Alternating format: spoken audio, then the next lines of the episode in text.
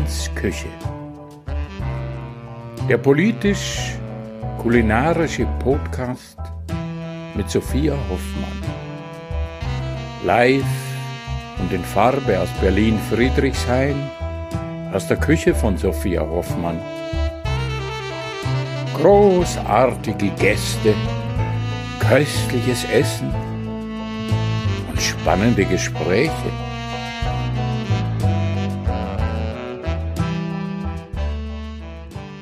Diese Folge wird von dem Leipziger Startup Your Grow unterstützt.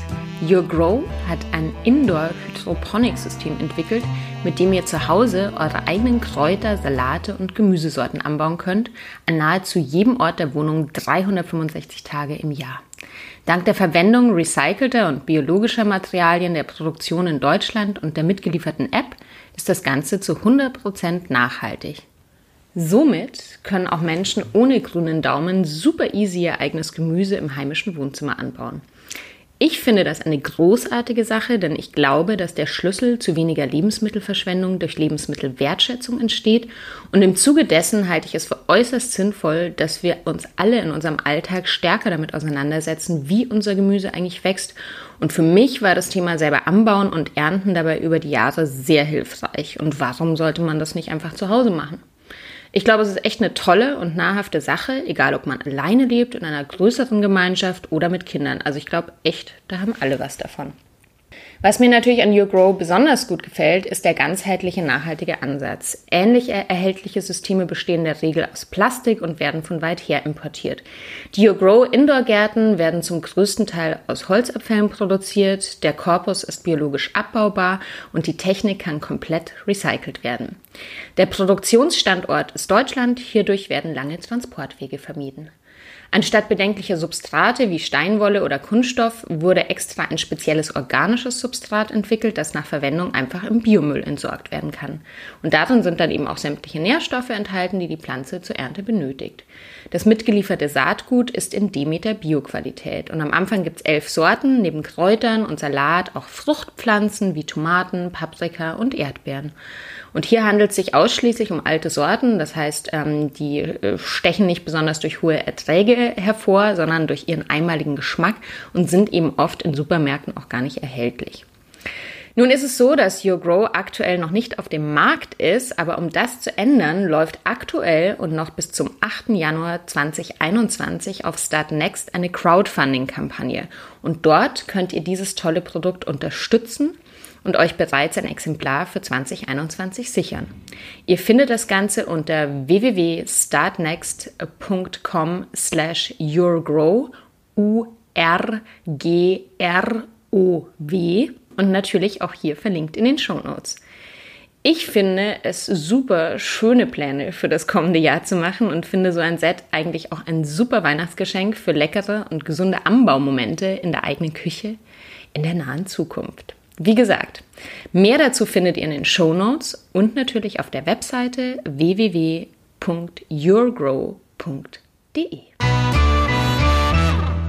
Meine Gäste heute sind zwei ganz tolle Frauen, die ich durch meine Tätigkeit als Jurorin beim Deutschen Gastro-Gründerpreis kennengelernt habe. Ich bin dort seit fünf Jahren in der Jury und das ist eine super spannende Tätigkeit, weil ich da immer so die neuesten Trends, Entwicklungen und Innovationen in dieser Branche sehen kann. Und es ist natürlich auch deshalb spannend, weil die Jury aus sehr unterschiedlichen Menschen besteht. Und es gibt durchaus auch hitzige Diskussionen manchmal. Aber manchmal passiert es auch, dass wir uns total schnell einig sind. Und so war das auch bei meinen heutigen Gästen. Dass wir einfach wissen, die haben was drauf, die haben eine Idee, die gibt es so noch nicht und die müssen diesen Preis unbedingt gewinnen. In der Vergangenheit sind äh, aus meiner Tätigkeit auch schon super schöne gastronomische Freundschaften entstanden. Da gab es zum Beispiel das Stullenbüro in Dresden, äh, dessen Betreiberin Luisa eine meiner Vegan Queens im gleichnamigen Buch von 2016 war. Da gibt's die Mashery Hummus Kitchen in Köln, äh, den Kimbab Spot in Bochum, Chickpeas in Hamburg, die mit geflüchteten Frauen arbeiten und natürlich Easter Coffee in Berlin, die 2018 den Hauptpreis gewonnen haben. Und schwuppdiwupp, ein Jahr später begann ich dort als Köchin zu arbeiten, weil wir einfach eine große Schnittmenge hatten, die Betreiber und ich zum Thema Zero Waste und Kreislaufwirtschaft. Und das hat einfach gepasst. Ähm, der Begriff Innovation ist ein ganz, ganz wichtiger beim Gastro-Gründerpreis. Für mich hat Innovation auch mal ganz viel mit dem Standort zu tun. Also wenn ich zum Beispiel in einem kleinen Ort vegane Burger mache, dann kann das durchaus auch im Jahr 2020 immer noch innovativ sein, wenn es vielleicht in Berlin schon eine olle Kamelle ist und niemanden mehr so richtig hinterm Ofen hervorlockt. Für mich gibt es einfach Dinge aus einer Nachhaltigkeitsperspektive, die 2020 nicht mehr innovativ sind, wie jetzt zum Beispiel ein Steakhouse neu zu eröffnen oder ein Konzept zu haben, dass eine Hauptzutat ein stark überfischter Meeresfisch ist. Ich scherz immer so ein bisschen, dass ich die Quotenfrau, Veganerin und Nachhaltigkeitsexpertin in dieser Jury bin. Aber in den letzten Jahren, muss ich sagen, hat sich viel getan. Und dieses Jahr zum Beispiel waren unter den fünf GewinnerInnen drei rein weiblich geführte Unternehmen und zwei davon waren vegan. Die Gäste, die ich heute habe, sind nicht rein vegan, haben aber trotzdem ein Unternehmen gegründet, das ich sehr innovativ erachte. Ähm, es gibt auch sehr leckere vegane und vegetarische Speisen bei ihnen. Und äh, dieses Zwillingsschwesternpaar möchte ich euch heute vorstellen, denn die machen Dr. and Doctor ein Middle Eastern Food Lab, das so viel mehr ist als einfach nur Essen. Viel Spaß beim Anhören. Herzlich willkommen in Hoffmanns Küche. Tatsächlich ist es heute mal wieder nicht meine Küche, sondern ich habe mich mal wieder in eine fremde Küche eingeladen. Ich würde sagen, es ist ein bisschen mehr als eine Küche. Es gibt hier auch eine Küche in diesem Raum. Ähm, die ist sehr schön, die ist mit ganz tollen, farbenfrohen Kacheln ausgestaltet.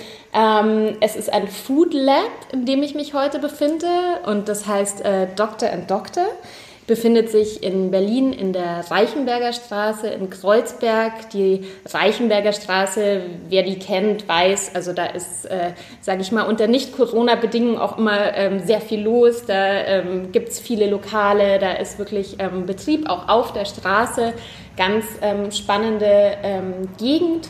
Und genau, also es ist wirklich ähm, sehr gemütlich hier. Ähm, wir haben Backsteinwände, wir haben ähm, viel Gold, Türkis, sehr farbintensiv. Es gibt ähm, Vorratsschränke mit ganz spannenden Gewürzen und vielen Gläsern, tolle Keramik. Und ich bin heute bei den Schwestern Saha und Furut. Äh, oh Gott, ich, ich, es ist, wahrscheinlich habe ich es jetzt wieder falsch ausgesprochen. Ähm, Ihr dürft euch gleich nochmal selber vorstellen. Genau, ihr habt Doktor und Doktor gegründet, ein Food Lab und ganz viel mehr und darüber sprechen wir heute. Okay, ich bin Sarah. Ja.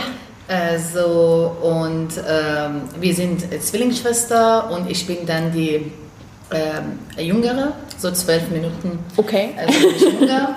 und ja, äh, wir sind so in Berlin geboren.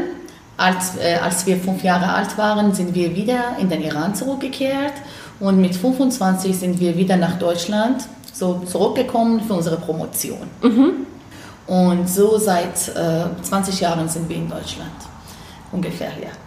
Und äh, ja, äh, wir haben beide Physik studiert. Genau, also ihr seid beide Doktorinnen. Ne? Ja, ne? Das, was sich ja, im Titel ja. widerspiegelt, ist äh, Fakt. Ja. ja, wir haben beide Physik studiert. Dann ich habe in Meteorologie und meine Schwester hat in so Geophysik, Seismologie, äh, Seismologie ähm, also wir haben beide Master gemacht und dann wir sind nach Deutschland gekommen für die Promotion und wir haben in denselben Fächern dann äh, unsere Promotion geschrieben. Und ich habe nach meiner Promotion hatte ich dann unterschiedliche Stellen an der, an der Freien Universität Berlin und dann habe ich dann in Stadtklimatologie sehr viel so geforscht. Dann habe ich meine eigene Professur in Stadtklimatologie und Nachhaltigkeit bekommen und habe ich auch so in diesem Bereich sehr viel gearbeitet. Und dann seit 2019 äh, äh, bin ich nicht mehr an der Uni. Ich mache immer noch so Lehre, aber aus Forschung bin ich raus, weil ich dachte, wir haben eine größeres Ziel mhm. im Leben, wo wir immer so, wir haben darüber jahrelang geredet und deswegen wir mussten dieses Ziel erreichen und daher mit meiner Zwillingsschwester haben wir angefangen, Doktor und Doktor zu gründen mhm. und wir sind jetzt super glücklich, dass wir dann diesen Schritt gemacht haben, haben. in unserem ja. Leben. Ja. Und du warst, du warst auch akademisch tätig? Genau. Äh, ich heiße Furuch. Mhm. Ich bin dann die ältere Schwester, zwölf Minuten älter. Mhm. Und ja, bei mir auch so. Mit Sarah haben wir zusammen Physik studiert. Dann habe ich auch in Geophysik meinen Master gemacht, nach Deutschland gekommen und meine Promotion in Geophysik, Seismologie äh, gemacht, abgeschlossen. Und dann äh, ja, war ich auch äh, 14 Jahre tätig in Forschung und äh, Lehre und dann habe ich gewechselt zu Wissenschaftsmanagement und fünf Jahre, fast fünf Jahre war ich dann auch Geschäftsführerin von einem Graduiertenprogramm zwischen drei Berliner Universitäten. Und ähm, das war eine großartige Erfahrung für mich, da ich dann auch ähm, ja, sehr viele Kenntnisse auch erworben habe. Ich meine Management, Zeitmanagement, Personalführung und alles war toll. Und bis zu diesem Zeitpunkt, dass wir auch miteinander gesprochen haben, haben wir gesagt, dann, wir müssen unbedingt dann auch unseren Wunsch realisieren und was äh, gründen, ähm, wofür wir auch dann lange Zeit auch dann gesprochen haben und wofür wir auch brennen. Mhm. Das haben wir auch gemacht und wir sind sehr äh, glücklich jetzt, dass wir Doctor and Doctor seit jetzt seit Juni 2019 haben und das macht Spaß. Es ist natürlich sehr ungewöhnlich, dass jemand mit so einer beeindruckenden akademischen Laufbahn äh, sage ich jetzt mal ganz salopp, in die Gastronomie umsattelt. Es ist ja viel mehr als Gastronomie, was ihr macht. Ich möchte vielleicht noch kurz dazu erzählen, also wie wir uns kennengelernt haben, ist tatsächlich äh, dadurch, dass ihr 2020 auch unter den GewinnerInnen äh, des Gastro-Gründerpreises wart, äh, bei dem ich in der Jury sitze und mich natürlich sowieso immer freue, ähm, wenn ich einfach ähm, tolle Konzepte sehe, wenn ich weiblich geführte Unternehmen sehe. Und so sind wir ins Gespräch gekommen. Also ihr habt auch diesen Preis gewonnen. Ihr habt ihr beide schon erwähnt, also die Idee war schon lange, saß irgendwo im Hinterkopf. Woher kommt's? Es war so, dass ähm, äh, wir haben gemerkt, dass die nahöstliche Kultur in Deutschland nicht richtig präsentiert worden mhm. ist. Und ähm, das Bild von Nahen Osten ist geprägt von Religion und mhm. Politik. Mhm. Und das muss enorm geändert werden. Mhm. Äh, das Wissen von Deutschen über nahöstliche Kultur ist sehr gering. Das haben wir oft gemerkt bei unseren ähm, ähm, Stellen, wo wir auch dann höhere Positionen an der Universität auch hatten. Und immer dann, wenn über ein Thema auch ähm, gesprochen worden ist, dann äh, die Deutschen haben auch versucht, ich meine über Iran und so, die haben auch versucht, dann das Thema abzuschließen und gar nichts darüber zu sprechen. Warum? A, könnte sein, dass das Wissen sehr gering ist oder B, dass ähm, man von Medien nur schlechte Sachen mhm. über solche Länder auch hört. Mhm. Und daher Klar. möchte man sich nicht auch ausdrucken in diesem mhm. Moment. Und ähm, wir haben auch gedacht, ja, es gibt auch Diskriminierung daher dann über nahöstliche ähm, Leute. Und ähm, das ist nicht richtig. Man muss erstmal, ähm, ich meine, wir möchten gerne auch, äh, wir haben auch gedacht, wir wünschen dann auch ein faires und besseres Leben für alle, egal woher sie kommen. Man muss nicht aufgrund der Herkunft oder Geschlechtes auch diskriminiert werden. Und ähm, es ist so, äh, dass ähm, wir auch dann als Akademi Akademiker und Wissenschaftlerinnen, es hat uns auch betroffen. Äh, Diskriminierung existiert in mhm. der Gesellschaft. Das kann man nicht vermeiden. Und wir haben auch gedacht, dass ähm, ja, das Wissen muss erhöht werden, das Bild muss optimiert werden. Und wenn wir als zwei Wissenschaftlerinnen das nicht machen, wer macht das? Und äh, wir möchten aber in einem ganz neuen Format alles präsentieren, was bislang nicht präsentiert worden ist. Und zwar, wir möchten auch dann die Kultur und dann äh, das Essen zusammenbringen und ein Konzept auch ähm, definieren, was auch, ähm, ich meine, eine, eine Verbindung herstellt zwischen Genuss, Ästhetik, Kultur und Nachhaltigkeit. Mhm. Und daher dann Doctor and Doctor haben wir auch dann, die, unser Konzept ist Middle Eastern Culture and Food Lab. Mhm. Das ist ein Laboratory. Das ist dann wie eine Forschung für uns. Wir sehen keinen Unterschied zwischen was wir vorher gemacht haben und was wir jetzt machen. Mhm. Das ist, wir müssen sehr viel lernen, wir müssen sehr viel lesen, wir müssen mit den Kollegen kollaborieren, wir müssen uns präsentieren, wir müssen die Leute inspirieren und auch dann auch ähm, zeigen, dann wie ist es in der Tat? Ich meine, dass das Bild auch geändert wird. Ja. Und daher dann, äh, wir haben gedacht, mit dieser Vision dann die nahöstliche Kultur kulinarisch und sinnlich erfahrbar zu machen, haben wir gegründet. Und daher, ja, aber ähm, haben wir auch gedacht, dass wenn wir diese Schritte nicht machen, niemand macht das. Daher, das ist natürlich spät, aber es ist noch nicht zu spät.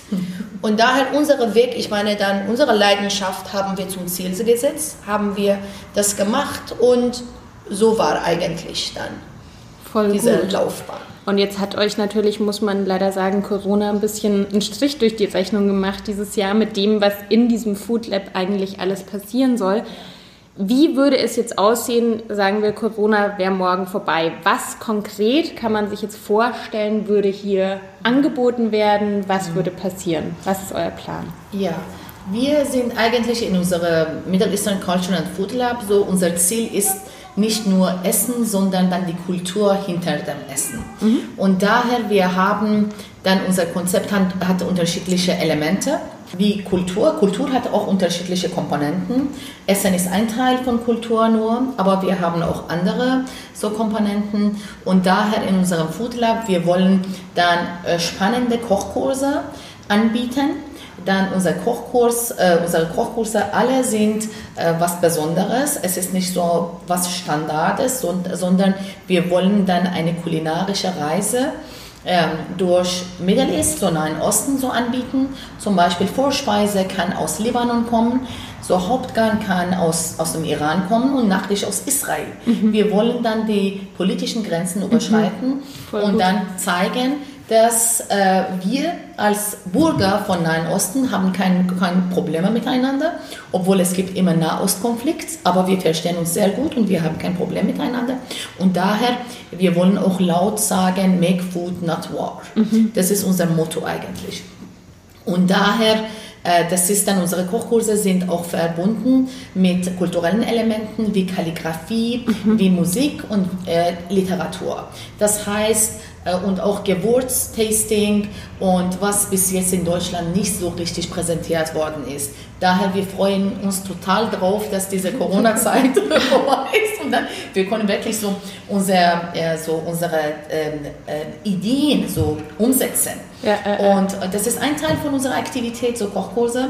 Wir bieten auch jetzt auch so Private Dining äh, für die Leute, die aus einer Familie kommen. Sie mhm. können auch bei uns buchen, sie können kommen und dann hier so, wir servieren so Essen, auch so, wir können auch eine kulinarische Reise durch Mittel, also Nahen Osten machen und aber nach Corona-Zeit machen wir auch, wir wollen auch so Private Dining auch machen. Wir wollen auch ein paar Events, eine Reihe von Events wollen wir planen, mhm. damit wir die Kultur von Nahen Osten so besser präsentieren. Wir wollen, das ist eigentlich ein Erlebnisgastronomie. Das ist nicht nur so Gastro, sondern so mit so, man muss auch was Neues erleben. Wir wollen auch so einige Fashion- und Schmuckdesign aus Nahen Osten auch so hierher einladen, äh, so äh, junge äh, Damen, würde ich sagen. Und dann wir wollen so, sie können, sie haben dann diese Chance hier so ihre Kollektionen so zu präsentieren, sich so alles so anzubieten, was sie haben, was sie in der letzten Zeit so, so gemacht haben.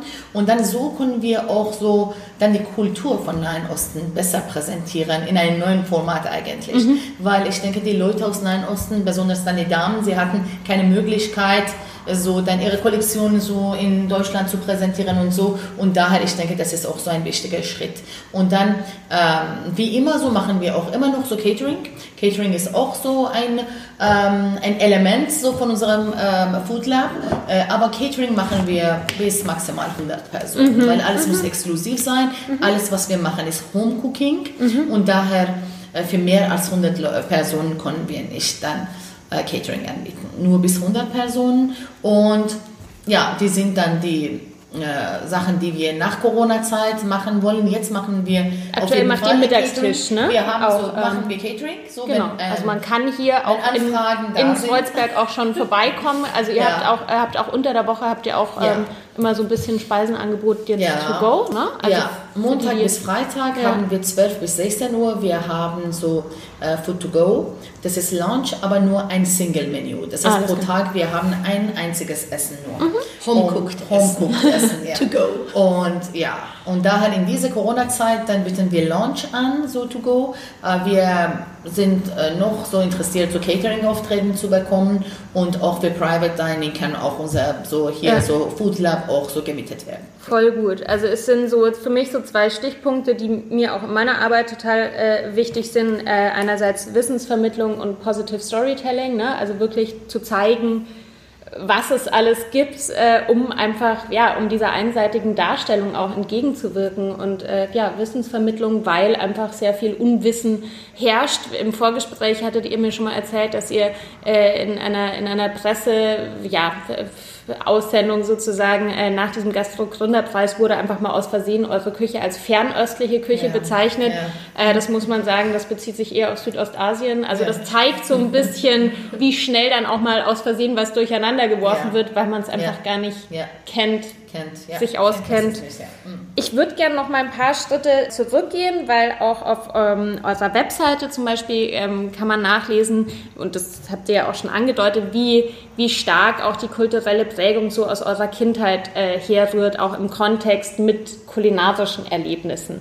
Könnt ihr das noch ein bisschen, mir ein bisschen mehr davon erzählen? Ja. Ähm, so, äh ja klar, wir sind dann auch äh, im Iran, in Teheran dann aufgewachsen. Mhm. Natürlich dann ähm, in einer großen Familie. Ich meine, ja, hat man auch sehr viele Verwandte. Und ähm, Essen ist auch dann, Essen war auch immer ein Teil, ein wichtiger Teil zu Hause, dass man immer zusammen ähm, essen sollte. Ich meine, ich erinnere mich an keinen, äh, an keinen Abend, dass wir alleine gegessen haben oder meine Mutter alleine oder mein Vater alleine gegessen hat. Wir haben immer gewartet, bis mein Vater zu Hause war, mhm. haben wir am Tisch alle gegessen. Und ähm, äh, natürlich dann in diesem Moment, dass wir das gemacht haben, jahrelang, bis wir auch im Iran waren, war das nicht dann so was Großartiges für uns. Aber jetzt merke ich, wie schwierig ist es, mhm. dass alle Familienmitglieder an einem Tisch sitzen und miteinander essen. Das, ist, das geht nicht nur dann an Essen, sondern es geht dann um dann diesen Austausch zwischen Familienmitgliedern, wie viel die dann auch ähm, erzählen äh, können, wie viel die auch dann ähm, näher kommen können zueinander. Und wie schön ist es, dass man jeden Abend dann diese, äh, diese Sachen auch macht und immer dann auch daran denkt, ich muss auf eine Person warten, bis, äh, bis sie da ist und essen wir auch zusammen. Mhm. Und auch wie viel dann, ich meine, wie, ähm, äh, das war auch sehr, sehr auch beeindruckend, meiner Meinung nach, dass mit so viel Liebe hat meine Mutter jeden Tag auch gekocht. Mhm.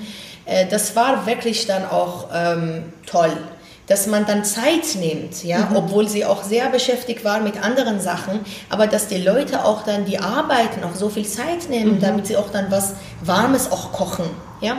Das war auch sehr, sehr wichtig. Dann äh, die Werte haben wir natürlich dann ähm, an dieser Zeit nicht dann auch schon verstanden, aber später, wenn man auch mhm. älter wird und insbesondere wenn man auch im Ausland ist, man denkt dann, wie wichtig ist es, dass man auch sowas auch umsetzen kann, mhm. obwohl hier ist auch sehr, sehr schwierig.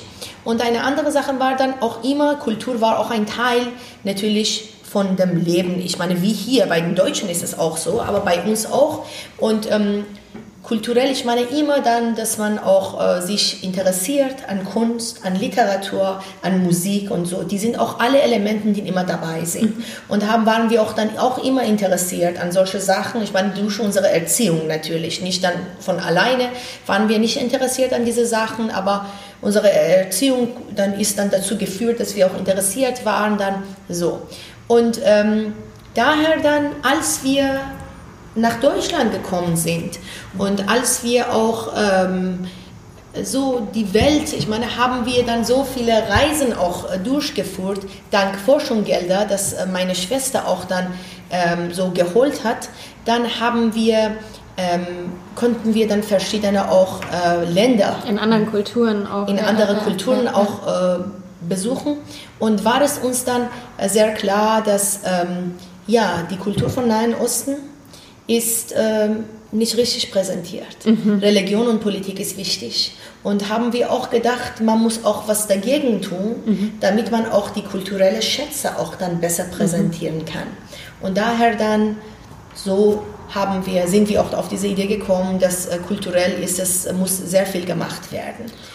Und das Thema äh, Gastfreundschaft, also jetzt abgesehen davon, sage ich mal, dass die Familie zusammen ist. Ne? Ja. Ihr habt mir vorhin, wir haben es jetzt eigentlich äh, essen wir äh, während, während der Aufnahme, was teilweise ein bisschen schwierig ist, was ich mir irgendwie ausgedacht habe. Mhm. Ihr habt mir davor schon ein kleines äh, Mittagessen serviert und äh, habt quasi auch gesagt, also das geht gar nicht, du kannst nicht um 12 Uhr kommen und dann können wir dir irgendwie kein Mittagessen hinstellen. Also ja, das, das ist Thema, total unhöflich. Genau, also das Thema Gastfreundschaft, denke ich mal, und gerade wahrscheinlich auch zu Festen und Feiertagen ist wahrscheinlich auch ein großes Thema, oder? Auf Mit dem ihr äh, äh, genau. einfach sozialisiert wurdet dass ja. man Leute einlädt. Ja, man, genau, man feiert immer richtig. Ich meine, für uns das ist es kein, ähm, kein Thema. Ich meine, dann wir feiern alle Feierlichkeiten, dann ähm, von Heiligabend bis zum ähm, Eid Fetch äh, bis zum persischen Neujahr und so machen wir alle, feiern wir alle Feierlichkeiten und und zwar ganz gut. Mhm. Das heißt auch zum Heiligabend, wir dann seit langer Zeit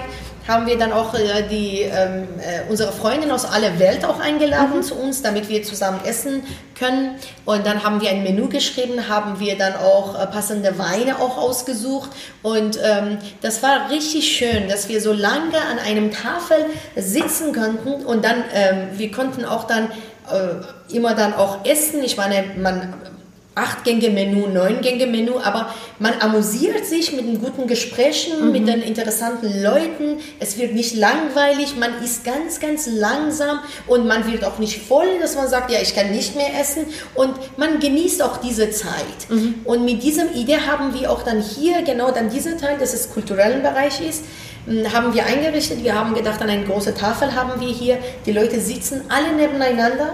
Ich meine, das ist nicht so, dass bei einem Event, wo wir sagen, dann heute Abend kochen wir zum Beispiel, zum Beispiel nordiranisch, die Gäste kommen hier und die sitzen nicht dann getrennt voneinander. Ja, das äh, gehen dann zu einem Restaurant. Im Restaurant, wenn ich zum Beispiel mit meinem Mann hingehe, ich setze mit ihm an einem Tisch, zu zweit essen wir, sprechen wir miteinander mhm. und dann ist alles. Aber hier, man nimmt auch was anderes mit. Mhm. Man, kann, man hat auch die Möglichkeit, anderen kennenzulernen. Das ist unser Ziel, die Leute näher zu bringen. Mhm. Und man sitzt an einem Tafel, man hat auch die Möglichkeit, andere Leute kennenzulernen. Wir agieren als Gastgeberinnen hier mhm. und wir versuchen auch eine schöne Atmosphäre hier auch zu äh, machen ähm, für die Gäste. Und alles ist homecooked, alles wird auch richtig präsentiert. Und wir haben auch immer ein kulturelles Element dabei. Das ist auch ein bisschen ähm, Gedichtlesung, das ist auch ein bisschen Präsentation über Nahen Osten, das ist Kolle äh, Präsentation von einer Kollektion, Schmuckkollektion von einer Designerin. Oder haben wir ein Storytelling, haben wir jemanden aus Syrien, und äh, mit Story und so. Immer spannend. Oder haben wir Musik? Mhm. Kann auch sein, dass wir einen Künstler einladen, haben wir Live-Musik hier. Und damit man auch nicht äh, dann nach dem Essen sagt man nicht, ich war irgendwo, haben wir natürlich auch gegessen, war lecker, sondern man sagt, ich habe sehr viele Leute auch kennengelernt. Mhm. Die Gastgeberinnen waren beide aus dem Iran. Die haben erzählt, dass es im Iran so und so ist. Wir haben auch eine Musik gehört. Wir haben erfahren, dass es in Libanon so ist. Auch ein guter Wein aus Libanon, aus Becker Valley haben wir auch getrunken. Sowas, wenn wir wirklich, wenn ein Gast so viel mitnimmt, wir haben unsere Aufgabe schon gemacht. Ja, aber ich kann dich auch ergänzen. Ähm, wir sind eigentlich beide Iranerinnen. Das heißt, wir kennen, sie, wir kennen uns mit iranischer Kultur sehr gut aus, aber wir sind sehr viel rumgereist. Wir hatten sehr viele Forschungsprojekte mit Nahen Osten und wir waren so pro Jahr fünfmal, sechsmal in ähm, Nahen Osten. Wir haben sehr viel mit Ägypten zusammengearbeitet, mit mhm. Libanon, mit Jordanien, mit Oman und so. Und daher, wir haben gesehen, dann wie ähnlich wir sind. Mhm. Wie ähnlich dann es Die gibt Verbindungspunkte. So, ja, es ja, gibt sehr viele ja, äh, Unterschiede, aber mhm. trotz Unterschiede, es gibt auch tausende Ähnlichkeiten. Und dann wir waren auch da, also mit Lokalen waren wir in Kontakt und wir haben auch da Kochkurse besucht. Wir wissen sehr viel über dann die Küche im Nahen Osten und sowas. Und dann haben wir gemerkt, wenn wir, ähm, wir können auf jeden Fall die Kultur, die iranische Kultur gut präsentieren, aber das ist nicht fair, wenn wir nur über Iran sprechen, mhm. weil es gibt tausende Ähnlichkeiten. Deswegen, wir dachten, wir machen so ein Middle Eastern Culture and Food Lab, wo wir dann, dann den, äh, den ganzen Nahen Osten äh, so abdecken können. Und daher unser Ziel so, deswegen so, weil wir dachten, das ist nicht fair, wegen dieser Ähnlichkeiten. Mhm. Und daher dann machen wir so und dann auch für unsere Kochkurse gibt es auch so immer so einen Storyteller, dann wenn Vorspeise aus Syrien kommt oder aus Libanon kommt, dann jemand aus diesem Land oder aus dieser Stadt, wo das Essen so ähm, äh, von dieser Stadt kommt, dann kommt und erzählt über dann sein Leben, so ihre Leben oder so zeigt so ein paar Fotos und erzählt über dann die Rituals, über das Leben, über die Hobbys, über die Kultur und so. Ich finde es äh, super spannend, weil ähm, es, ist, es ist ja nicht nur eine Kulturvermittlung, sondern eben, was, was du jetzt auch gerade schon gesagt hast, eine, äh, ja, eine Rückbesinnung auf die Wertschätzung von, von Esskultur, die einfach äh, schon hierzulande auch sehr stark verloren gegangen ist. Ja.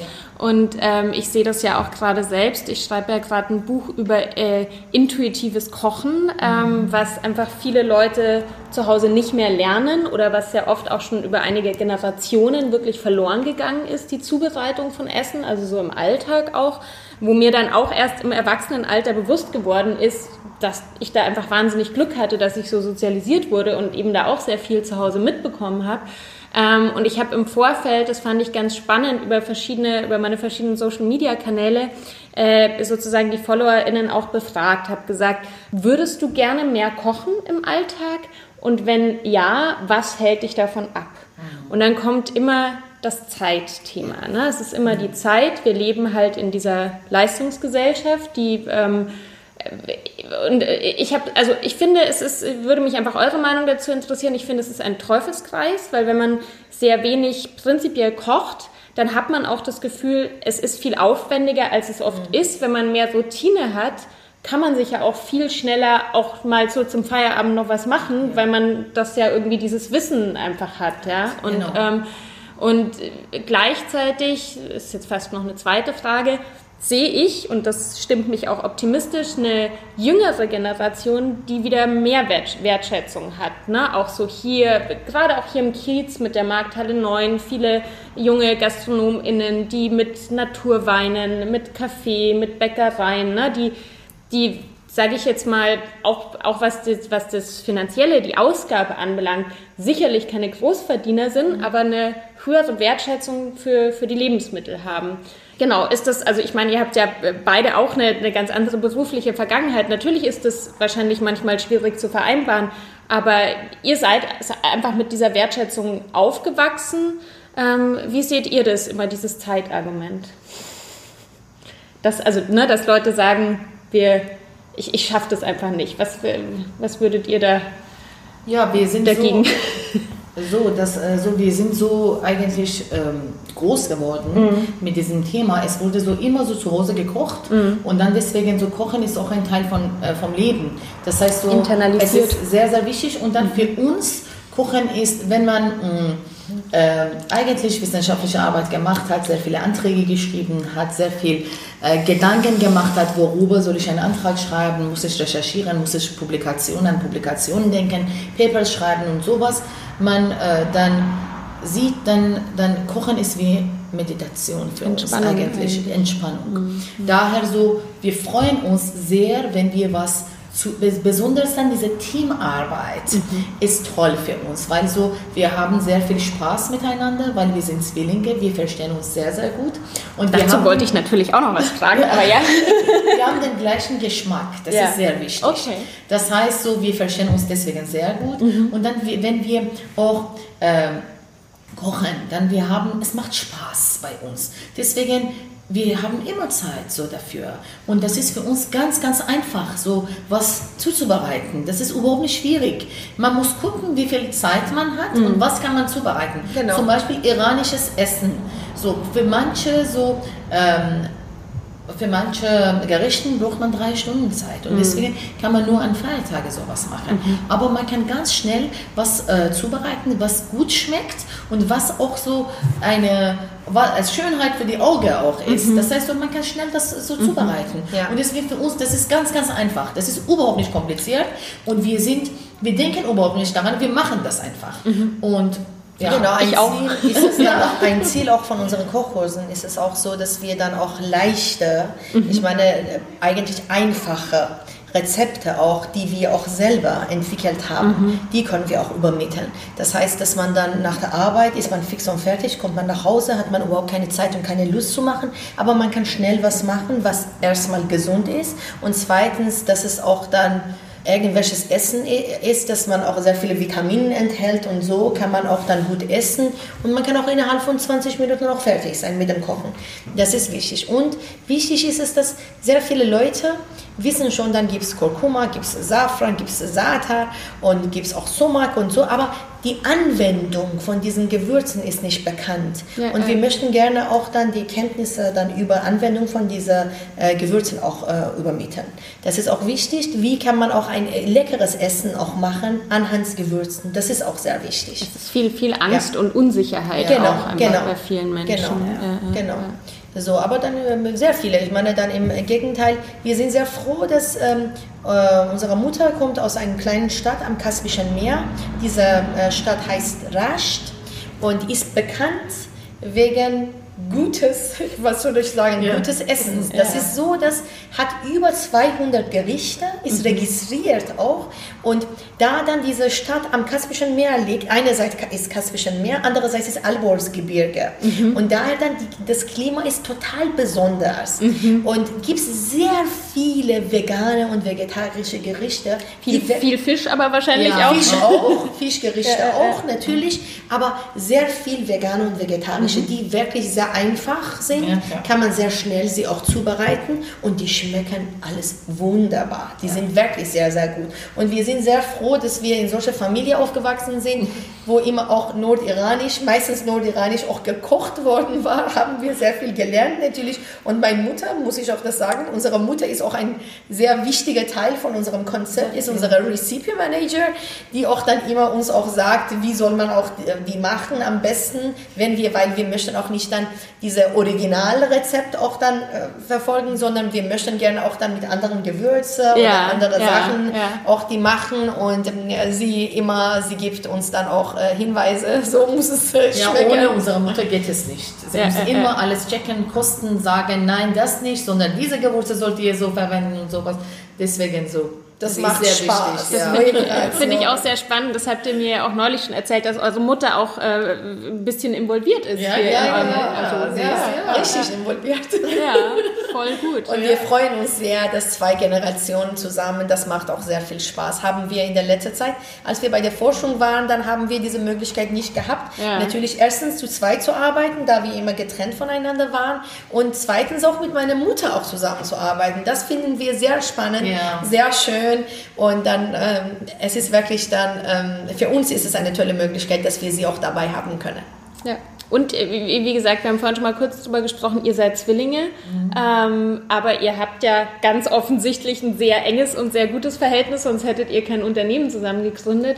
Ihr habt es schon angedeutet, ihr habt einen ähnlichen Geschmack. Gibt es noch irgendwelche Vorteile, die man so als, äh, als Zwillinge wir verstärken einander. Ja. Das ist so. Ich meine, okay. natürlich gibt es Auseinandersetzungen. Ja. Das, natürlich, naja, es gibt es. Aber äh, wir können meistens dann uns sehr gut verstehen. Mhm. Wir ergänzen einander. Das ist sehr wichtig. Ich meine, zum Beispiel, da haben wir von vornherein auch gesagt, Aufgabenverteilung ist wichtig.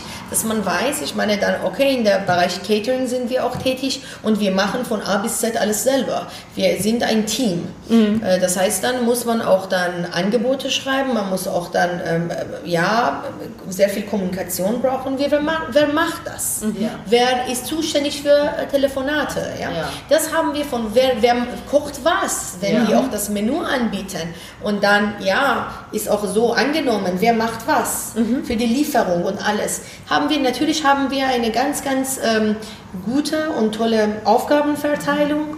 Und ähm, mit der Zeitmanagement müssen wir auch sehr ich meine, sehr äh, vorsichtig sein, dass wir alles auch schaffen. Aber an sich schaffen wir das sehr, sehr gut. Aber wichtig ist auch unser Hintergrund, da wir auch ähm, im akademischen Bereich auch tätig waren. Sie hatte ihr eigenes Team gehabt an der Uni, ich auch. Und daher dann wissen wir schon, äh, wir müssen auch immer dann Worst Case auch dann äh, betrachten, dass wenn es nicht so wird, wenn, wenn ähm, alles dann auf einmal dann schief läuft, was wir müssen noch äh, irgendwelche Lösungen haben. Muss man auch haben. Und genau. natürlich Stress auch. Stress ist auch ähm, ein anderer Faktor. Wir haben auch Stress, wenn wir sehr viel machen mhm, sollen und klar. wir sind auch zu zweit. Vielleicht denken wir auch dann immer, wir schaffen das nicht, aber dann wir sind beide zielstrebig und wir werden, wir werden noch nicht müde, wir machen das und wir motivieren einander. Das ist sehr ja. wichtig. Und bis jetzt ist alles sehr gut gelaufen, aber ich denke von vornherein, wenn man weiß, wer macht was, und wenn eine ganz, ganz gute Aufgabenverteilung auch existiert, man mhm. kann auch, äh, und wenn man sich auch verantwortlich fühlt für die Aufgaben, ja. das ist ja. wichtig. Ja. Aber nee, bei uns, dann ist es ja. kein Thema. Ich, ich finde es ähm, sehr spannend, weil, um nochmal auf den Gastro-Gründerpreis zurückzukommen, ich bin ja da jetzt schon seit einigen Jahren in der Jury und wir sind ja auch eine sehr bunt äh, zusammengestellte Jury, sage ich jetzt mal. Da sind äh, Menschen dabei, die halt Großgastronomen sind und das irgendwie schon seit 30 Jahren machen. Da sind äh, Männer und Frauen aus mit sehr verschiedenen äh, Hintergrund auch und ähm, und es ist natürlich so, dass äh, mittlerweile in diesem Bereich extrem viele äh, QuereinsteigerInnen in, in, in die Gastronomie kommen. Und wie soll ich sagen, also meines, äh, weil ne, in Deutschland kann ja auch, äh, gibt es auch nicht so viele Beschränkungen, ähm, dass man sehr leicht, sage ich mal, äh, Betriebe äh, machen kann. Ähm, und ich empfinde das immer als totale Bereicherung. Ich bin ja selber auch Autodidaktin in diesem Bereich wenn Menschen eben dann sehr oft mit einer sehr großen Leidenschaft auch äh, kommen zu so einem Projekt. Und ich finde es immer ganz spannend, weil ich schon äh, merke, wie dann sozusagen die alten Hasen so diese, diese ähm, äh, BewerberInnen noch stärker auf Herz und Nieren prüfen, weil sie, ja gut, aber das ist jetzt kein gelernter Gastronom hin und her. Aber gerade an eurem Beispiel, finde ich, sieht man ja auch, dass diese, wie soll ich sagen, die Qualifikationen, die man und auch die Lebenserfahrungen, die man in anderen Bereichen gesammelt haben, oft so wertvoll sind, um dann so ein Unternehmen zu gründen. Ne? Und äh, das ist so eine einseitige Sichtweise, nur zu denken, na ja, gut, der hat jetzt nicht irgendwie seit 20 Jahren in irgendeiner Küche Kartoffeln geschält. Ne? Also das qualifiziert einen auch nicht unbedingt, um äh, Führungskraft zu sein genau. oder, oder wirtschaftlichen Unternehmen irgendwie aufzuziehen. Ja, ähm, ja finde ich ganz spannend. Und ich glaube, dass gerade Frauen in diesem Bereich ganz oft als Quereinsteigerinnen, äh, also es ist auch, ich kenne ja auch genügend, ne, die ähm, die was in der Richtung gegründet haben, ähm, weil wir uns einfach äh, so ei unsere eigenen Arbeitswelten erschaffen. Ne? Und mhm. das, was es nicht gibt, das muss man dann halt selber machen, so ja. ein bisschen.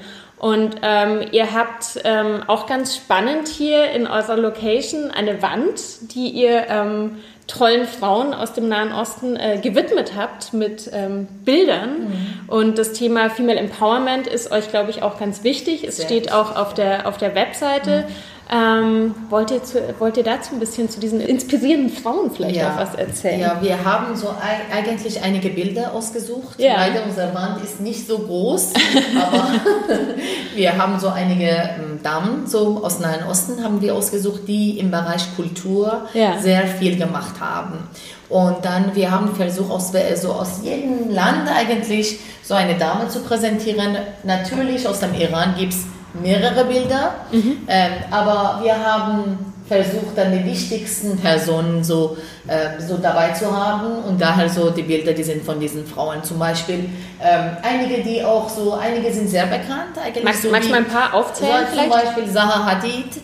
So, äh, sie ist so, ursprünglich, sie ist Irakerin, mhm. aber sie war so eine tolle Architektin und sie mhm. war auch weltweit berühmt. Sie ist leider so verstorben. Und zum Beispiel dann Umm Kulsum, wir haben noch so aus Ägypten, sie war die erste so ähm, weibliche Sängerin so im Nahen Osten, die so gesungen hat und äh, sehr, sehr bekannt, sehr berühmt, so im ganzen Nahen Osten sehr berühmt. Äh, dann wir haben auch so, äh, so sehr viele, zum Beispiel wir haben auch so, auf dem Bild haben wir auch Farah Diba, dann sie war auch die ähm, Frau von Schach, unser Schach ähm, so und äh, sie hat auch so im Bereich Umwelt sehr viel gemacht, so im Iran, im Bereich Kultur auch sehr viel gemacht. Sie lebt jetzt in Paris und sie war auch so eine große Dame. Sie ist immer noch so, auch so was Wichtiges. Und äh, wir haben auch so sehr viele äh, Journalisten, Autorinnen und äh, berühmte Leute aus unterschiedlichen äh, Ländern im Nahen Osten, was wirklich so was gemacht haben, so die ersten Schritte gemacht haben im Bereich Kultur und auch so diese ähm, Female Leadership mhm. eigentlich, ja. Die, die, einfach teilweise hier sehr unbekannt sind ja, natürlich, ja, genauso wie ja. die Kultur. Und was ja, auch äh, vielen Menschen, glaube ich, gar nicht bewusst ist, ist ja auch, ähm, dass, der, dass der Iran ja auch ein sehr progressives Land mhm. war äh, im 20. Jahrhundert eine ganze Weile. Ne? Und ähm, ja. Genau, um nochmal auf das Thema ähm, Kulinarik zurückzukommen. Wir haben natürlich schon über die Gewürze gesprochen, die ganz spezifisch sind. Ähm, mich würde noch so ein paar konkrete Beispiele einfach der, der Gesichte interessieren, zum Beispiel jetzt an bestimmten Feiertagen. Also so Dinge wie sage ich jetzt mal, was in, in Deutschland irgendwie äh, Knödel und äh, äh, Braten sind oder so zu Weihnachten mhm. oder sowas wie der Weihnachtsstollen. Was gibt es da in eurer Kultur, was da auf gar keinen Fall fehlen darf? Bei uns ist es wichtig, dann, äh, wenn wir was äh, essen wollen, dann wir brauchen nicht nur so äh, dieses Essen, sondern viele Beilagen mhm. auf dem Tisch. Das heißt, wichtig Der ist. Der Tisch wir, muss sich biegen. Ja, okay. Das heißt, äh, wir mussten unbedingt so, so ich, würde, ich würde sagen, hauptsächlich essen wir äh, Safranreis. Mhm. Das heißt, ich denke, im Iran wird es fast jeden Tag Safranreis so gegessen mit, äh, mit ein. Äh, zum Beispiel mit was Vegetarisches oder was mit Fleisch oder so. Aber ich würde sagen, Safranreis und besonders Safran ist ein wichtiger Teil von unserem Essen mhm. im Iran. Und aber außer Reis und auch was Vegetarisches oder was mit Fleisch muss unbedingt so Kräuter auf dem Tisch sein. Das ist frische Kräuter. Das heißt, wir essen immer äh, Petersilie, äh, Koriander, Minze, äh, Estragon und unterschiedliche so frische Kräuter. So, die sind immer so auf dem Tisch. Wir müssen dann immer da so die mit dem Essen so essen. Es gibt auch sehr viele angelegte Gemüse. Die, die werden auch so ganz oft gegessen. Wir haben immer Joghurt dabei. Ähm, Joghurt, zum Beispiel Joghurt mit Minze oder Joghurt mit Gurken oder Joghurt mit Spinat. So, das ist auch so eine wichtige Beilage für uns. Und äh, auch Salat. Und auch Salat. Eigentlich. Salat, aber nicht dann Salat mit Salat, sondern mhm. auch mit Gurken, Tomaten, mhm. äh, frische Pfefferminze und so. Mit, nicht der, äh, der klassische deutsche Beilagensalat, ja, genau. sondern ja. eher ein gemischter Beilagensalat, ja. sondern ja. was Frisches mit Olivenöl und Zitronensaft. Äh, ich meine, dann immer dann nimmt man auch ein bisschen Safranreis, mhm. Schmorgericht hat man oder man hat auch was Vegetarisches, das nimmt man auch und man hat auch ein bisschen Salat dabei, das heißt frische Gurken mit äh, Tomaten, mit Zwiebeln oder Pfefferminze, mit Olivenöl und so, das bringt auch dann dieser Saft. Mhm. Und man hat auch ein bisschen Sabzi, diese Kräuter, Kräuter, frische Kräuter und auch zwei Stück, keine Ahnung, eingelegte Blumenkohl oder eingelegte Karotten, Karotten. Mhm. oder eingelegte saure Gurken, ja, egal, aber zwei Stück oder so einfach als Beilage. Und dann das Essen schmeckt viel besser mhm. als nur dann Reis mit an. Und was wir auch dann hier anbieten, wir versuchen auch genau dieses Ritual dann weiterhin auch zu haben. Das heißt, wenn wir dann auch natürlich in diesem Verpackung, ich meine, Launchbox. man kann nicht, ja, Launchbox ja. kann man nicht alles schön auch präsentieren, aber ein Teil ist Safranreis, wenn wir an diesen Tagen, dass wir dann Persisch auch anbieten und dann auch diese diese vegane oder vegetarische oder schmorgerische auf, auf einen anderen Teig. Und dann haben wir auch ein bisschen Sabzi, diese frische Kräuter mhm. auf, dem, mhm. auf der Soße. Haben wir ein bisschen Joghurt mit Gurken vielleicht auch da und auch ein bisschen eingeleckte Gemüse. Mhm. Und die Kombination an sich, sie, an sich ist es sehr farbig, ist sehr schön, ist sehr spannend. Man, hat, man wird auch motiviert, sie zu essen. Ja. Das klingt viel, viel besser und sieht auch viel besser mhm. aus. Und ich finde dann die Kombination immer sehr gut. Und aus Erfahrung haben wir das auch herausgefunden, dass bei den Deutschen ist es auch so. Ich meine, wenn sie auch dann ein Stück, ein kleines Stück dann, keine Ahnung, dann eingelegte vielleicht äh, Karotte oder Karotten oder so, wenn dabei ist, schmeckt alles viel besser. Und die fragen auch nach, oh, wie gut ist es, hat es auch geschmeckt? Wir möchten gerne auch mehr haben. Das ist auch sehr gut. Und das ist auch ein Kulturaustausch. Äh, äh, Dass man dann auch irgendwie zeigt, das schmeckt und man kann auch weiterhin zu Hause auch sowas machen, ja. alles einzulegen und dann auch dann mit dem Essen. Oder frisches Sapsi. Jetzt gibt es auch dann überall überall auch, man kann auch frische Petersilien, Pfefferminze oder äh, Stragon oder keine Ahnung, andere Sorten von Kräutern auch kaufen. Und das ist, erstens ist es gesund, sehr, sehr gesund. Und man muss nicht nur, nicht nur immer Minze dann im äh, Tee haben, frische Minztee, sondern man kann einfach die auch essen oder in, mit Joghurt zusammen mischen. Das ist auch toll. Ich finde das ganz spannend, weil wenn man sich dann diese, diese Komponenten, also ne, dieses Prinzip der Komponenten anschaut, spiegeln sich da ja auch in, in, in anderen Kulturen, jetzt sage ich mal eher südostasiatischen, ne? oder mhm. bei der, wenn du die Fünf-Elemente-Küche oder ayurvedische Küche hast du auch dieses ja, was genau, Saures, genau. du hast das mit dem Joghurt, was Kühlendes, ja, ne, genau, was Scharfes genau, und ja. so und, äh, und dieses Zusammenspiel äh, und diese Wichtigkeit auch, dass alle Komponenten auf dem ja. Teller sind. Ähm, was jetzt, sage ich mal, bei der traditionellen deutschen Küche also ne, du sagst, es gibt auch Essiggurken und sowas, es gibt so ein bisschen im Ansatz auch diese Komponenten. Was ich total spannend finde im Vergleich zur Mittel, äh, äh, Middle Eastern Küche sozusagen, ähm, in Deutschland, und das ist, was, was ich auch versuche, immer die Menschen zu ermutigen, in Deutschland hat man so den Petersilienstrauß immer so als Deko so ja, offen, ja. Ne?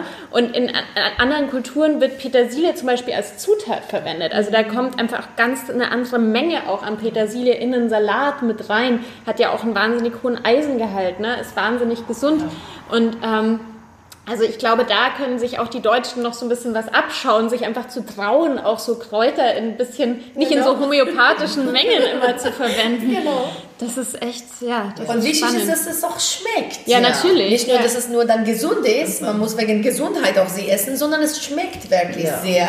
Oh, das ist, was wir jeden Tag so äh, benutzen. Ja. Eigentlich, das ist nicht nur für Feiertage, sondern so jeden Tag. So ist unser ich denke, unser Essen muss so aussehen. Das heißt, immer mit Beilagen und so. Aber wir haben auch so an bestimmten Feiertagen, das heißt, zum bestimmten Feiertagen haben wir bestimmtes Essen. Zum ja. Beispiel, wir feiern immer. Yalta-Nacht ist die längste Nacht des Jahres. Mhm. Und das ist so am 19. oder 20. Dezember. Mhm. Und ähm, wir feiern dann diese Nacht. Und an diesem Abend, wir mussten auch was Bestimmtes essen. Das heißt, es gibt so traditionell was Bestimmtes, zum Beispiel ein wichtiger Teil ähm, für, mm, für zum diesem Abend ist Wassermelone. Mhm. Wassermelone muss man essen, man muss Granatapfelkerne äh, mit Golpar. Golpar ist auch ein iranischer Gewürz, muss man mit Golpar auch essen. Dann es gibt auch einige wie, wie, wie schmeckt das? Also ist das eher Golpar scharf, ist oder? ein bisschen, nee, ich würde sagen salzig und sauer. Salzig mhm. sauer. Okay, okay. Ja, hier kann ich dir so ja, ja, zum ja. Kosten geben. Dann aber mit Granatapfelkerne, also schmeckt super gut. Mhm. Und äh, dann, äh, wir haben noch was Kulturelles so an diesem Abend. Dann, äh, man muss so auch ein Gedicht von Hafiz, muss man auch so lesen, vorlesen. Und ähm, das heißt, jeder liest was vor und das ist wirklich was Schönes. Aber wir haben zum Beispiel am, ähm, so am Anfang des Frühlings, äh, ist unser persisches Neujahr mhm. Anfang so eigentlich. So und äh, das heißt Nuruz auf Persisch. Und es ist 20. oder 21. März. Und genau zum Neujahr, dann, wir haben auch so äh, traditionell, wir haben auch ein Essen und das ist Fisch. Mhm. So, äh, Kaspisches Meer hat ein besonderer Fisch, heißt Weißfisch. Das, ist, das gibt nur so im Kaspischen Meer. Mhm. Und äh, in Deutschland zum persischen Neujahr vielleicht kann man bei iranischen Läden kann man sowas vorbestellen und kann man bekommen. Und das ist super lecker und toll. Und dann zum Neujahr muss man immer Kräuterreis, das mhm. heißt so Safranreis mit Dill und äh, auch, äh, das ist, es ist Kräuterreis so, mit Weißfisch, mhm. so gegrillter Weißfisch muss man essen. Mit Torshi, das ist eingelegte Gemüse und auch mit äh, anderen Beilagen. Das ist aber traditionell, das ist am ersten Tag, am ersten Tag des Jahres dann äh, das Jahr fängt man mit diesem Essen an, würde ich sagen. Verstehe. Das ist wie zum Weihnachten und sowas, das ist auch zum Neujahr, so gibt es immer so. Und daher so äh, auf dem Markt im Iran gibt es sehr viele Fisch-Varianten so zum Neujahr immer. Und alle wollen dann Kräuterreis mit, äh, eigentlich das ist Dillreis, würde ich sagen. Äh, äh, es gibt keinen deutschen Namen, aber ich habe okay, so übersetzt, aber muss man sowas essen, so traditionell. Ja. Sag mal, aber ich meine, ihr lebt ja jetzt auch schon eine ganze Zeit äh, wieder in Deutschland. Ja. Ähm, regionale deutsche Zutaten, gibt es mhm. da was, was ihr mittlerweile, was vielleicht jetzt im Iran nicht so gibt, was ihr aber jetzt auch so in eure Küche integriert habt? Also ich denke jetzt mal an sowas wie Kohlrabi oder sowas vielleicht, oder ne, was jetzt nicht so traditionell vorkommt. Mhm. Gibt es da Sachen, die... Äh, die, die da auch dazu oder die man da auch. Ja, auf jeden Fall. Zum Beispiel Kohlrabi ist auch ja. ein gutes Beispiel. Ja, aber Kohlrabi gibt es auch in Iran. Ja, ja, haben Kohlrabi-Reis. Okay, aber in ah, Shiraz, in einer mhm. eine großen Stadt im Iran, wird Kohlrabi mit Dil und Estragon und Reis gekocht. Und das ist total lecker. Das heißt auch Kalampolo. Ja. Äh, aber so. Das ist nur so das Erste, Shiraz. was mir eingefallen genau. ist, weil das so was Andere, sehr typisch Deutsches ähm, ist. Was typisch Deutsches, würde ich sagen. Äh, eigentlich alles gibt es im Iran. So, die okay. Iran hat so große Angebote an so Gemüse, ja, okay. würde ich sagen. Kartoffeln sind ja ein großes deutsches ja, Thema, aber Kartoffeln benutzen ja, ja, ja, auch viel. Kartoffeln benutzen wir auch ziemlich viel, aber ja. Aber wir sind total begeistert von deutschen Brotvarianten. Ja, äh, das muss ich sagen. So. Eigentlich so. Ein anderes Brot. Ja, anderes ja, Brot okay, zum Beispiel. Ja. Jetzt, jetzt gibt es auch im Iran Vollkornbrot und mhm. so, aber nicht so viele Varianten. Ja, so, ich würde sagen, so Brot in Deutschland ist was Besonderes. Ja. Okay. Das, das würde ich sagen. Ja, ja, auf jeden Fall. Ja. Das schmeckt auch sehr. Was mich auch noch kulinarisch total interessieren würde, weil ich es hier in diesem Glas stehen sehe, da mm. sind getrocknete Zitronen. Ne? Genau. Ne? Limetten eigentlich. Limetten sind es? Okay. Ich habe tatsächlich, und das ist jetzt kein äh, Scherz, von einer Freundin, deren Vater aus dem Iran ist, solche geschenkt bekommen und ich ah. glaube, ich habe die seit fünf Jahren in einem Glas zu Hause, weil ich nie gewusst habe, was ich damit, dass ich, dass ich, was das ich damit mache. Haltbarkeit ist nur zwei Jahre. Okay, ja gut, vielleicht, aber rein theoretisch, was würde ich rein theoretisch damit ja, machen? Das ist toll. Weil die sind ja nicht, die sind ja nicht eingelegt, oft sind ja. die ja so in, in Salz eingelegt, ne, Salzzitronen, sondern ja. nur getrocknet. Die müssen gekocht werden in eine mhm. Soße. Ich meine, dann haben wir zum Beispiel Reime. Das ist auch eine total tolle dann ähm, was soll man auch sagen? Ohne Fleisch kann man auch das machen, eigentlich. Aber das ist mit gelben Linsen, das ist mit Tomaten, mit Auberginen Kurkuma. und äh, Kurkuma, ein Hauch Zimt mhm. und äh, ja, äh, das alles muss zusammen gekocht werden. Und drei Stück von werden, diesen ja, persischen okay. Limetten drin. Okay.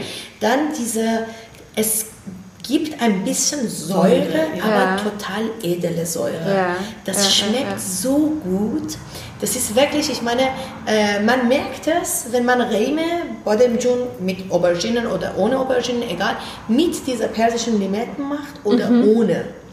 Der Geschmack ist total ist nicht anders. der gleiche. Okay. Man muss unbedingt, ich meine, diese muss unbedingt drin. Und danach es dauert ein bisschen, bis die gekocht sind und dann dieser Geschmack auch rein ist in diese Soße. Aha. Aber das ist toll. Und wir zum Beispiel, Sarah und ich, wir möchten gerne auch immer, wenn die gekocht sind, wir essen die auch. Ja, Manche ja, Leute ja, vielleicht mögen es nicht, es ist zu sauer, aber wir essen es ganz wir lieben dann Limo Amani. Auf äh, Persisch ist es dann eigentlich, ja, ja. heißt es was anderes, aber äh, die sind wirklich die geben einen sehr, sehr schönen mhm. Geschmack mhm. ja, zu der Soße. Säure. Weil ich habe nur diese hellen, also jetzt für die Menschen, die sie mhm. jetzt nicht gerade sehen, die schauen, also du sagst, es sind ähm, Limetten, aber sie schauen, sie schauen so leicht gelblich aus, aber da sind auch schwarze in dem Genau. Glas. Was Zwei ist der, verschiedene Farben. Ja. wa- Warum sind die schwarz? Die sind äh, eigentlich die sind zwei verschiedene Limetten. Okay. Limettensorte Ja, ja, ist ja. Das heißt, die werden einfach so Einige dunkel, wenn die dann so getrocknet dunkel, werden. Ja. sind so Spannend. ja. Ja, aber auf jeden Fall. Aber äh, der Geschmack ist ähnlich. Okay. das ist dann, Das ist ich meine, die optisch. sind wirklich für feine Küche. Ja, wenn man ja. dann wirklich ein bisschen äh, Säure dann auch im Essen haben möchte, wenn auch dazu passt. Ich meine, zu dem Essen passt zum Beispiel Auberginen, gelbe Linsen, Tomaten. Die sind alle dann irgendwie auch, sage ich, süß. Und ein bisschen Säure ist Ja. auch sehr, sehr wichtig da. Immer beim Kochen. Ja, immer. Ja, ein bisschen ja, Ja. ist wirklich sehr, sehr wichtig. Und bei uns sowieso, ich meine, bei, mm, äh, bei äh, persischer Küche, es gibt dann auch ähm, irgendwelche Philosophie, dass man sagt dann, jede, äh, jede ähm, Zutaten hat auch dann eine Natur. Ja. Das heißt, könnte oder kann auch eine kalte oder warme Natur haben. Zum Beispiel haben wir dann eine tolle, tolle ein, ein sehr, sehr tollen Gericht, heißt Fesenjun. Oder wir sagen auch Walnuss, Granatapfel, Soße, sagen Ja. wir so, dass es dann auch irgendwas ist, wie du auch dann gesagt hast, dann manchmal hat man keine Zeit, manchmal hat man Zeit für Feierlichkeiten, das muss ein Tag gekocht werden. Ich meine, es gibt sehr viele Leute, die innerhalb von drei Stunden das Fesenjun machen Schmeckt und schmeckt Ja, überhaupt äh, nicht. Man muss äh. einen Tag dazu Zeit geben, damit diese Öl von, von Walnüssen rauskommt. Das ist wichtig, muss so viel gekocht werden. Das ist auch total eine einfache Gericht.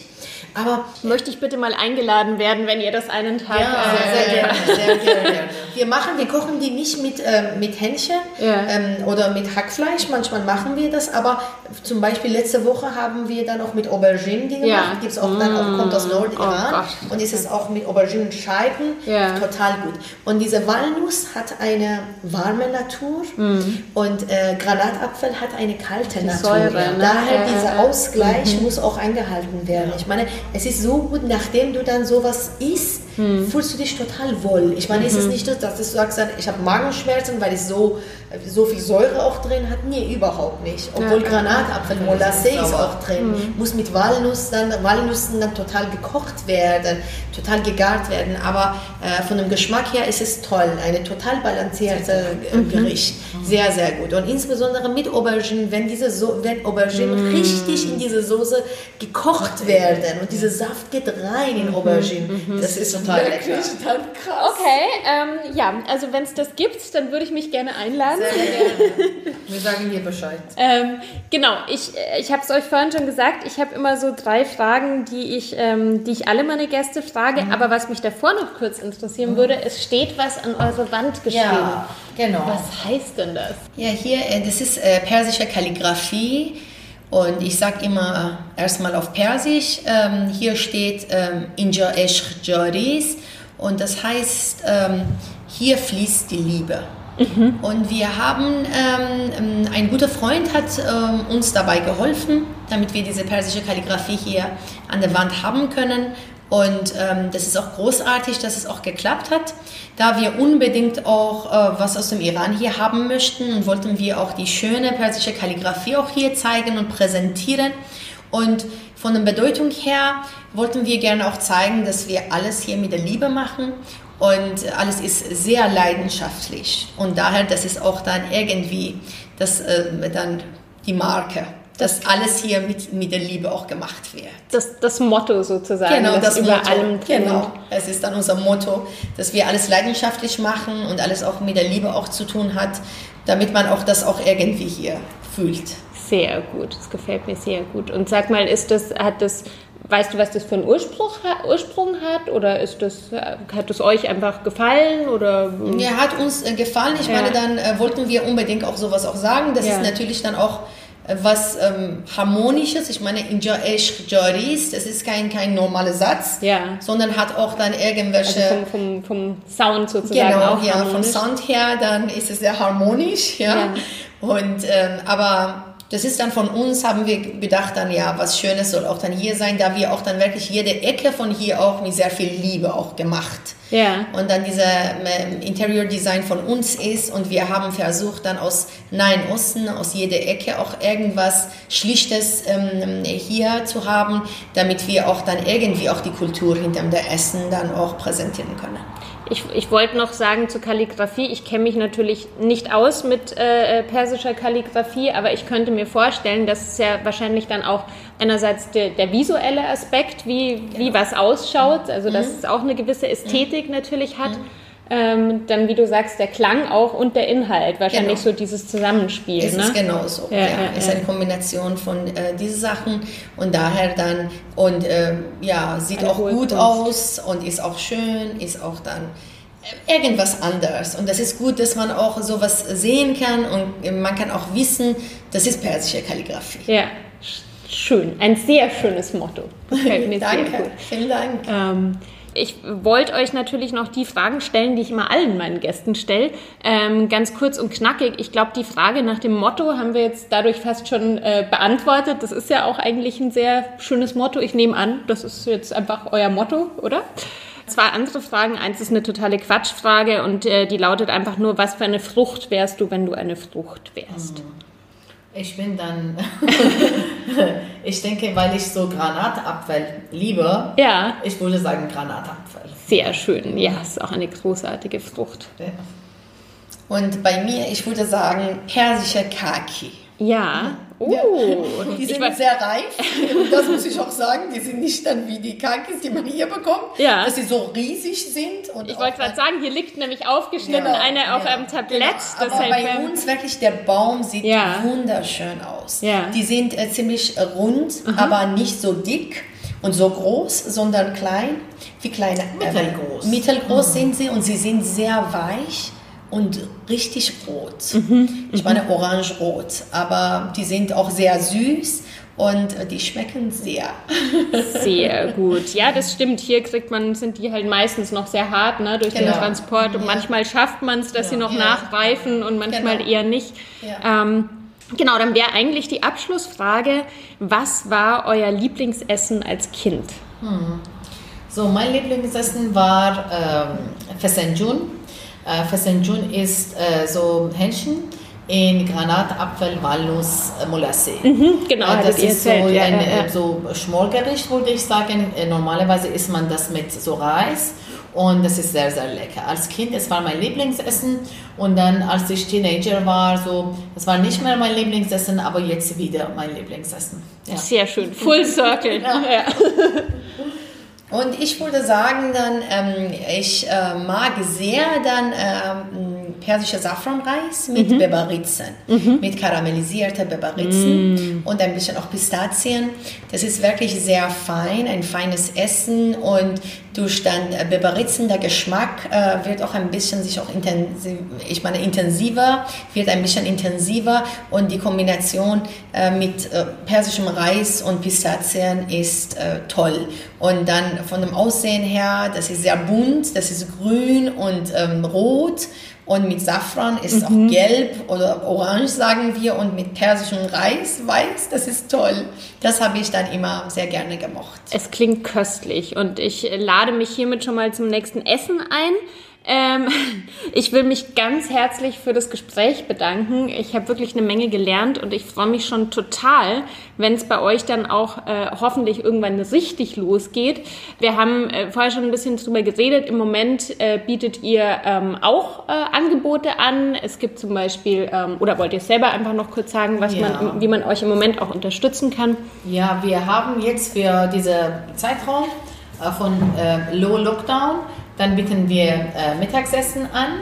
Wir haben äh, pro Tag nur so in der Woche, so Montag bis Freitag, 12 mhm. bis 16 Uhr, haben wir nur ein, ein äh, Single-Menü. Das ist nur ein so Essen. Und, äh, aber das ist wechselhaft, aber so jeden Tag haben wir was Neues. Und das ist dann, was wir jeden Tag anbieten in der Woche. Ansonsten haben wir äh, äh, Catering, wie immer. So, mhm. wir nehmen so Catering, Cateringsaufträge so an. Und äh, wir bieten auch Private Dining. Das heißt zurzeit nur für äh, eine Familie, das ist ein Haushalt.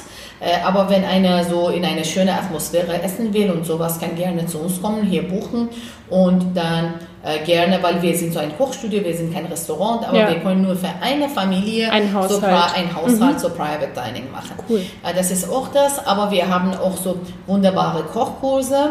Äh, zurzeit können wir Kochkurse nicht veranstalten, aber wir haben Gutscheine, mhm. das ist ein tolles Geschenk zum Super. Weihnachten zum Beispiel und äh, es kostet 85 Euro pro Person inklusive Getränke mhm. und Essen und Table Setting. Das heißt, so, wir äh, machen auch alles zusammen. Super. Und äh, dann Mm, äh, aber die Gutscheine sind da, kann man mhm. die Gutscheine einfach bei uns kaufen. Kann man einfach auf später, der Webseite, äh, ja, äh, ja, auf der Webseite kann man gucken, welche Kurse zur Verfügung stehen, aber ähm, mal gucken, wann können wir dann die Kochkurse dann ja, veranstalten. Ja, es ist noch nicht klar, ab wann geht es los, mhm, aber klar. sobald es möglich wäre, dann äh, bieten wir Kochkurse auch an. Aber es ist einfach eine tolle Möglichkeit, euer, euer Business und eure Idee zu unterstützen und gleichzeitig sich einfach für, ja, auf was zu freuen und ja. äh, ein tolles Weihnachtsgeschenk.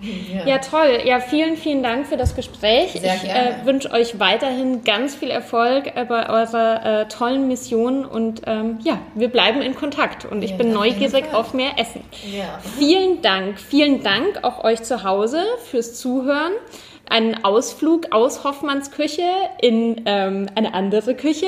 Natürlich freue ich mich über eure Rückmeldungen, Kommentare. Ihr könnt mir eine E-Mail schreiben. Wir freuen uns über positive Bewertungen und wir hören uns beim nächsten Mal. Bis zum nächsten Mal in Hoffmanns Küche. Bleibt gesund und esst was Gescheites.